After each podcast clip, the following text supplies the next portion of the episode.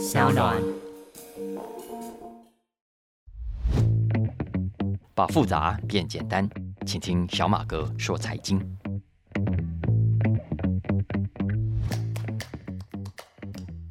大家好，我是沈云聪，欢迎收听小马哥说财经第二十一集的播出。上个礼拜我看到最搞笑的一条新闻是来自纽西兰，因为纽西兰政府为了减少农业生产的碳排放，最近公布了一个新的计划，要做什么呢？要针对牛的打嗝、牛的放屁来课税。你今天打嗝啦、放屁啦、制造污染，我没有管你，但是不可以了哦。未来呢，牛啊，你要对未来的空气品质负责。如果你制造污染，我就要罚你，我要课你的税啊。这个新闻最早在纽西兰传出来的时候，没有引起太多媒体的注意啊。一直到 CNN 报道之后，我看到台湾的媒体也跟着有报道了。那一开始我真的很好奇，嘿，放屁要怎么罚？打嗝你要怎么罚？要怎么课税？有难道有什么新的科技可以监控每一只牛打嗝吗？如果有，就真是太神奇了，对不对？如果有这种科技的话，大家不觉得真是造福世界，不是吗？大家想想看啊，如果真有这种科技，怎么可以只用在牛的身上呢？当然要用在人的身上啊！比方说，我可以把这种科技装在哪里？装在办公室，对不对？我可以随时侦测同事有没有放屁，或者呢，啊，对，可能更需要装在电梯里面。谁敢在电梯里放屁，就要罚钱，放一个罚一次，放两个罚两次啊！如果可以侦测到放屁的时间长度啊、臭的程度啊，对不对？我们还可以按照程度的高低来提高罚金。呃，想得很开心，对不对？所以我当时呢看到这个新闻，就赶快去 Google 啊，想说，诶，有没有更多的新闻，看看他们是怎么做的？结果我想太多了，想太多了，想太多了。人家纽西兰只是要针对畜牧业者课税啦，它不是有什么新的侦测科技。所以你看啊，人常常为了赚钱，为了想收到钱，所想出来的创意啊，常常是没有天花板也没有底线的。你看，尤其是政府想要课税的时候啊，什么招数、什么理由都想得出来。因为我们知道，纽西兰现在全国呢有六百多万乳牛，有两千多万只羊。那这些牛啊，让我们都知道，它每年都会自然排放很多制造环境污染的气体。那这也是纽西兰最头痛的环境问题之一。那在纽西兰有一半的温室气体都来自农场。可是呢？纽西兰又不敢随便拿业者去开刀，因为我们都知道畜牧产业是纽西兰的护国神山哦，是他们国家最大的外汇收入来源。我们台湾喝的很多都是纽西兰牛奶嘛，对不对？所以过去这二十年来，纽西兰政府一直很头痛，不知道怎么办才好。结果呢，最近显然不知道哪个聪明的老兄想出这个全世界首创的独一无二的放屁税、打嗝税的灵感哦。不过现在在纽西兰，这个税当然引起很大的争议啊。虽然政府说的很好听啦，说啊减少农业碳排放之后，第一呢，克了这个税，政府可以拿来补贴跟回馈给农民，而且呢，如果有了这个税，那纽西兰牛奶啊、纽西兰肉品的出口品牌会更加受到欢迎，因为更多消费者会愿意购买来自纽西兰这种对环境友善的产品。对啦，对啦，讲是这样子讲，短期来说，品牌还没成功，很多农民就说我农场都倒了啦。所以现在很多纽西兰农民啊，他就强烈反对，他们认为会增加他们的负担，会导致大量农场的倒闭，然后呢，肉类啊、奶类的价格也会上涨，最后大家都是受害者。不过纽西兰政府目前看起来好像还蛮有把握的哦，他们还说希望明年可以完成立法，然后呢，在三年之内引进相关的税制。不过老实说，我没有那么看好了。我觉得，嗯，要成功过关还蛮难的，所以等着看吧。只是话说回来，我觉得如果克放屁税、打嗝税这条路行不通的话，其实纽西兰政府还有另外一招。然后这一招呢，就是真的新科技了啊！因为纽西兰科学家已经研制出一种益生菌，这种益生菌喂给牛、喂给羊吃。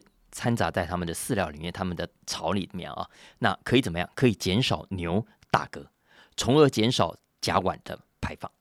那根据早期实验的结果，嗯，如果农民让小牛吃这种益生菌的补充剂，那他们后来的这个甲烷的排放量可以减少两成左右。所以这就是新的科技的应用啊！所以这也是 我觉得这个搞笑的新闻很棒的启示啦。因为显然我们现在人类面对的很多的问题，未来很多的问题都需要更多。创新的点子，当然也更需要更多新的科技来解决。我们如果觉得今天陷入了瓶颈，呃，走进了死胡同，也许那个答案是藏在未来的科技里的。接下来我想讲一下另外一个新闻，那是在美国关于皮拉提斯的新闻。皮拉提斯，听众朋友，大家有没有在练啊？这几十年，这二十年来吧，哦，在台湾其实很普遍，我身边很多人在练，我很多美国朋友也是。那我们知道，皮拉提斯这项运动是由一位德国人，名字叫 Joseph Pilates，他所创立的。不过，Pilates 他本人在一九六七年就去世了。但是，这过去五六十年来，这项运动呢，它继续在全世界发扬光大。很多他的徒弟啊、徒子徒孙们，现在都做得很好。光是在美国，现在就有超过四万家有教皮拉提斯的健身中心。但是事情就是这样啊，你一旦做得好，争议就来了。那什么事呢？来，我给大家讲一下这个事情啊，要从大约一年前左右讲起。有一个名叫 Sean Gallagher 的老兄啊。他大约在一九八六年的时候开始接触皮拉提斯哦，然后为之惊艳。他觉得这项运动实在太棒、太神奇了所以这位老兄很有生意头脑。几年之后呢，大概是一九九二年左右，他说呢，他就跑去向一位叫做 Wei Tai Home，其实我也不知道他是谁，总是去向这个人去买下皮拉提斯当年所留下的事业。以及相关的商标啦、文件啊、照片啊、影片等等的版权哦，他自己说的啊。然后呢，他自己也去经营皮拉提斯的健身中心啊，在很多城市都有，据说生意做得不错。当然，在亚洲，我们就算很了解皮拉提斯，可是应该没有听过 Gator 这位老兄了啊。因为我们其实都有自己的系统了，皮拉提斯已经已经在全世界开枝散叶了啊！你看，像台湾都有很多健身中心，都有自己的粉丝页，也有自己的文宣等等。然后呢，这些文宣，我们其实有时候你在 FB 啊，或者去 Google，很也有很多影片啊，你可以看到皮拉提斯本人跟他太太的照片啊、文字啊、影片啊等等啊，他示范各种的动作。我想在台湾，大家如果有在练的话，多多少少都看过。但现在问题来了。刚刚讲的这位 Gallagher 老兄啊，他到处去检举，大概就一年多之之前，他说呢，这些皮拉提斯的健身中心盗用他的图片，盗用他的影片，没有经过他的同意，就使用皮拉提斯本人的一些照片来宣传。所以怎么样？他就到处去跟 FB 啦、这个这个 IG 啦等等去检举啊。所以你想想看，这些平台都是这样，你只要有人检举，他就处理，然后呢，就造成很多的 IG、FB 的粉丝页网页被撤下来，所以有很多的业者跳脚。今年二月啊，就今年年初的时候，Gallagher 呢，甚至还跑到法院提告，告一家在美国麻州的同业啊侵权。不过，这家被告的老板，他名字叫 Mary Sullivan Kelly，他后来反提告，他说 Gallagher 没有权利这样子主张。那本来其实这个新闻啊，就是呃健身界自己的事情啊，那自己里面传的很凶，可是外面人不是很知道。那为什么会搞大呢？为什么呃变成像《纽约时报》很多的主流媒体都开始报道呢？主要是因为啊，刚刚这个不甘心被告的 Mary Sullivan Kelly，他不但反提告。而且打官司需要钱，对不对？所以他跑上美国的募资网站去打，跑上美国的募资网站去募资。他到 GoFundMe 啊，就是美国一个很有名的募资网站，他要大家支持他，支持他出来打官司。因为业者都知道，皮拉提斯已经过去这么久了，他所遗留的皮拉提斯运动啊，应该是公共财了，不应该由任何人来占有的。那我们讲到皮拉提斯啊，我想还是快速一下，让没有听过的听众稍微知道一下基本资料啊，呃，就商普一下哈。Joseph Pilates 他是出生于德国杜塞道夫，他小时候身体很差，有很多种毛病啊，包括气喘等等。不过他也因此而因祸得福，为什么？因为他为了克服气喘，所以呢开始观察自己的呼吸啊，也因此你看后来他的。呼吸在运动当中是非常重要的部分，而且他因为爸爸的关系，从小呢对体操就有兴趣。他在一九一三年的时候去了英国当马戏团演员，然后开始接触动物，对不对？所以他是从那个时候开始呢，就在观察动物，研究动物的基本动作，呃，跟人的动作的不同，然后呢，把很多动物的姿态啊，呃，动作啊，融入人类的动作里面。他是从那个时候就开始的。然后后来就爆发世界大战了哦。然后大战之后，大概是一九二六年左右，Pilates 他移民到美国纽约，跟他的太太一起创业，在纽约的曼哈顿开了第一家的小小的健身 studio，也就是从那里开始，慢慢的他的名气越来越大。今天我想很多业内的人都晓得，当年很多大明星啊，呃，凯撒琳·赫本啊，有没有？哎，对，就是他的学生，还有很多很有名的舞蹈家也跟着他学习。所以，Pilates 他在一九六七年去世之后，他的太太呢继续经营他们的那家 studio，只是后来太太年纪还是大了，所以在一九七二年，他们引进了另外一位学生叫 Romana 啊。那 Romana 不但接手当了合伙人，而且当主导的教练。然后一直到 Platis 的太太啊，在一九七七年之后也跟着过世了。然后这家 studio 呢，后来被一位叫 Larry Stanton 花了十万美金买去，可是没有经营好啊。两年后又卖给了我们刚刚前面讲的这位 We Tie Home，但 Home 呢也没经营起来，两年后就收掉了。然后呢，刚刚讲的这位 Romana 跑去跟一开始我们讲到这位 Gallagher 的老兄合作，然后呢，哈，对，就衍生出今天这一场争议了啊。那我们回来谈这场争议。其实 Gallagher 的动作不是只有今天才开始。我想这个圈子里面，在美国应该也很多年前就有听过，因为他早在两千年以前啊，就是一九九八九九年左右，就曾经跑去法院提告。他说呢，只有他有权利使用皮拉提斯 （Pilates） 这个字啊。他说其他人不准用，用的话就是侵权。可是后来法院判决下来，他认为呢，皮拉提斯已经成了。通用字，就像 yoga，呃，瑜伽，或者就像 aerobics 一样啊，就是一个通用字，大家都可以用，不专属于任何人。这是当时的法院判决，而且很重要的一点是，当时啊，法官在判决中有特别注明一条哦，他说呢，他认为 Gallagher 是用不正当的手段取得所谓的商标权。我想这是造成他这个判决的很重要的原因啊。不过那已经是二十年前的判决了，也就是为什么后来包括台湾在内，大家都可以用 Pilates 这个字啊。可是显然 Gallagher 还是不死心，所以呢，今年呢，既然法院这条路行不通，他就把脑筋动到社群媒体上来，动到数位网络上来，不让大家呢在网络上分享 Pilates 的照片跟影片。然后呢，这些社群平台，我觉得也太不负责任，就不管那么多啊，反正既然有人检举，就直接下架了，省事。大家有申诉过的就知道，其实很麻烦的。所以呢，这阵子啊，美国很多皮拉提斯的教练就哇哇叫，因为突然间，哎，怎么粉丝页就不见了？哎，怎么就被下架了啊？所以你看啊，美国的著作权法所造成这个现象是问题很大的，它早就被人家诟病很久了。没有错，有了这个著作权法，那我们著作权都受到了保护，不会被侵犯。但问题是。很多的知识、很多的资讯、很多的创意，也因为这样而被限制流动了。这本来可以很畅通分享，结果呢，现在到处绑手绑脚。比方说，我只是在我自己的影片当中用了一小段几秒钟的音乐，对不对？大家都知道，现在很麻烦的，要取得授权呢。或者就实际发生过的，我朋友他要拍一个影片，对不对？然后呢，背景里面有电视画面，然后电视画面的在播某一个电视节目。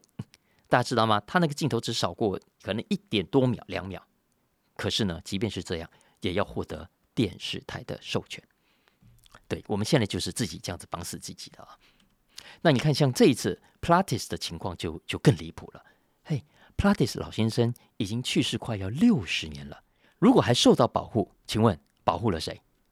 你又鼓励了什么创作？什么都没有。其实你反而。伤害了创作，你伤害了分享，你伤害了皮拉提斯的教育推广。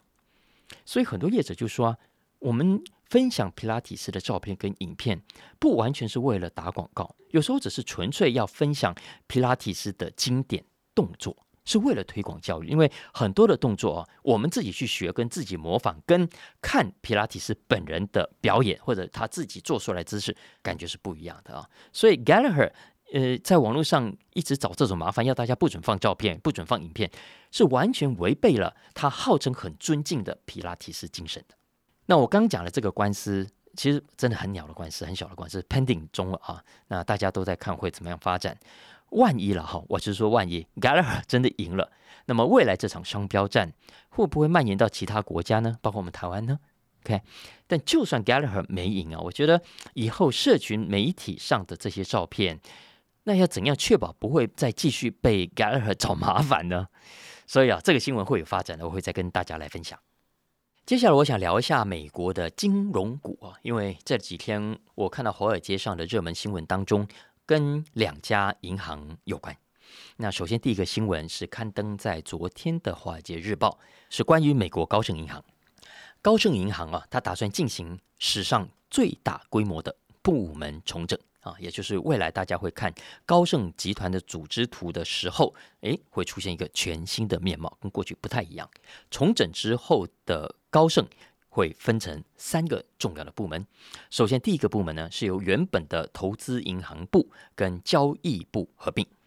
那这两个部门今年，我想一小一涨啊。大家如果有关注的话，就会知道投资银行部门几乎获利快要腰斩啊，不只是高盛这样啊，J.P. Morgan Chase 啊等等，大家都差不多。但是呢，相反的，交易部门生意就很好啊。交易部门以高盛来说，它 Q2 第二季的交易金额还成长了百分之三十二，所以这样一合并啊，其实对高盛来说是帮助非常大的。再来第二个部门，则是由原本的资产管理部门。跟原本的财富管理部门来合并。那我们知道这两个部门呢，它一直是高盛的金鸡母，非常赚钱。很多有钱人的资产透过高盛管理，就是经由这两个部门。然后我们知道高盛前几年也开始投入所谓的消费性金融，也就是 retail banking。那这个消费性金融其实圈内也很重视的。那所以这个部门呢，未来也会归在这个刚刚讲的由资产管理部跟财富管理部合并之后的新的单位。所以意思说，这个单位未来会负责有钱人，也会负责一般的散户啊。所以你可以想象它的包山包海的业务。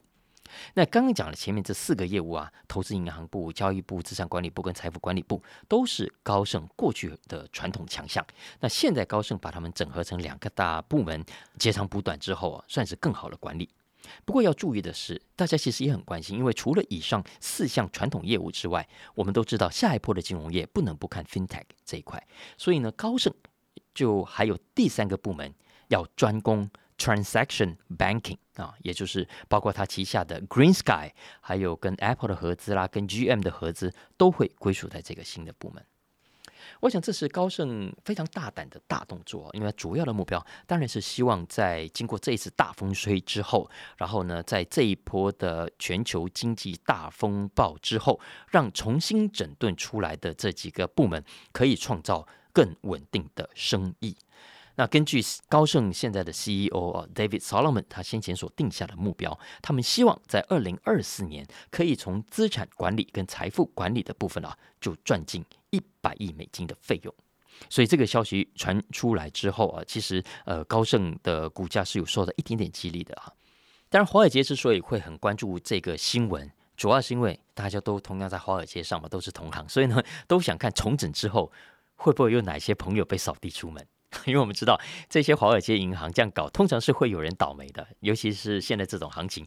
高盛先前已经说要裁员四千多人啊，那经过这一波的大风吹，搞不好还会有更多人要卷铺盖走路啊。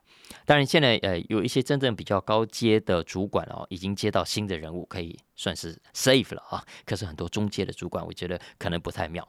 总之呢，现在对美国这些金融股来说，大家。真的要如履薄冰啊！因为一不小心传出什么坏消息，很容易呢就被放大到很难收拾。就像我接下来要讲的瑞士信贷一样，这两个礼拜来，大家都看到了跟瑞士信贷有关的。负面的新闻发展啊，包括台湾很多财经媒体都说：“哎呀，瑞信爆发财务危机啊！”然后说什么瑞信被外媒点名会变成雷曼兄弟翻版啊，这个资金缺口高达一千多亿啊，等等啊。然后呢，瑞信为了掩盖危机啊，这个高层一直打电话安抚客户、安抚投资人啊，结果搞到台湾也受影响啊。我看到新闻，我们的金管会呢找到前十大销售瑞信商品的财管银行。去啉咖啡啦，哈，去喝咖啡。呃，喝完咖啡呢，有七家就说他啊，他要停售瑞幸的商品。另外有三家没有说要停售，可是也说他不再主动推荐给散户，只卖给专业的投资人。总之，你如果看财经的媒体，会有一种印象啊，就是哦，瑞士信贷快要倒了哈，这个二零零八年的危机可能快要重新上演了。包括我上个礼拜去飞碟电台，主持人也问我，哎，瑞信怎么了？瑞信怎么了啊？那因为当时根据我的理解啊，这次瑞士信贷的事啊，跟我们在媒体上看到的不太一样啊，只是一时之间三言两语讲不清楚，所以我本来想说这个礼拜来谈，可是我这个礼拜去上节目的时候本来要谈，但是他又跟我谈了另外一件事情，所以我又来不及谈了，所以我今天在这里简单讲一下这件事情的来龙去脉啊，到底瑞士信贷的经营有没有问题？那这个新闻到底怎么回事？来，首先瑞士信贷经营有没有问题？有，当然有。这早就不是什么新闻了啊！但是呢，这个问题最近有没有让瑞士信贷面临破产危机？答案是没有。那为什么最近会产生这个样子？好像瑞信真的快要倒了呢？这个故事啊，要从美国的散户大军讲起。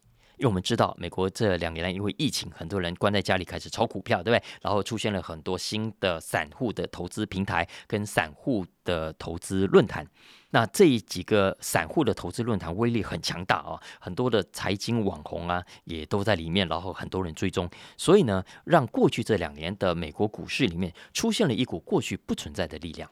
其中最有名的案例，当然就是先前大家很熟悉的 GameStop 啊的这个炒作事件。那今年以来，因为市场冷掉了嘛，很多散户也没有子弹了，所以好像销声匿迹了。不过，看似销声匿迹，你不要以为他们全部跑光，你不要以为他们没有在关注市场了，你错了。这些散户啊，现在只是暂时遇到强风。可是呢，火苗完全没有熄灭啊！他们都在伺机而动。那这一次的瑞幸事件，其实就是这些散户论坛跟财经网红搞出来的。那我跟大家讲一讲这起事件的经过啊。这个事情啊，大家可以回头去看新闻。最早消息出现在九月三十号礼拜五的那一天，那一天是美股当个礼拜的最后交易日。然后呢，Twitter 上。有一个自称分析师的人，他的名字叫 Mac Lloyd 啊。那 Mac Lloyd 他从瑞士信贷啊，二零二一年二月以来的股价走势，他从股价净值比来看，哎，他就提醒大家瑞士信贷不妙。那原本呢，这个推文也没有什么人注意到，但是没有想到隔天早上，也就是十月一号，礼拜六哦，假日哦，有人呢把他的推文截图。然后上传到 Reddit 上，Reddit 是美国很红的一个散户投资论坛平台啊。然后呢，好几个财经网红也跟着转贴。比方说，有个叫 Jim Lewis 的老兄啊，他其实很红，在美国啊，他有三十万个粉丝追踪。结果呢，他这个贴文啊，有一万一千个赞，还有三千多个分享。然后不是只有他，好几个财经网红跟平台也都有转贴，然后呢，回响也很热烈。然后我们知道，华尔街消息是非常灵通的，金融界消息都非常灵通，尤其是经过 GameStop 之后，他们更不敢大意。所以呢，其实都有一组人马 专门盯着这些散户的投资论坛。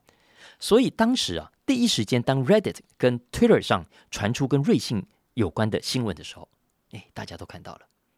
可是大家看了之后，知道对主流的金融业者来说，心里都一定觉得很奇怪的，因为瑞信的这些麻烦啊，瑞信的这些丑闻啊，瑞信的这些财务负担啊，这些可能的漏洞啊，其实都不是新闻了。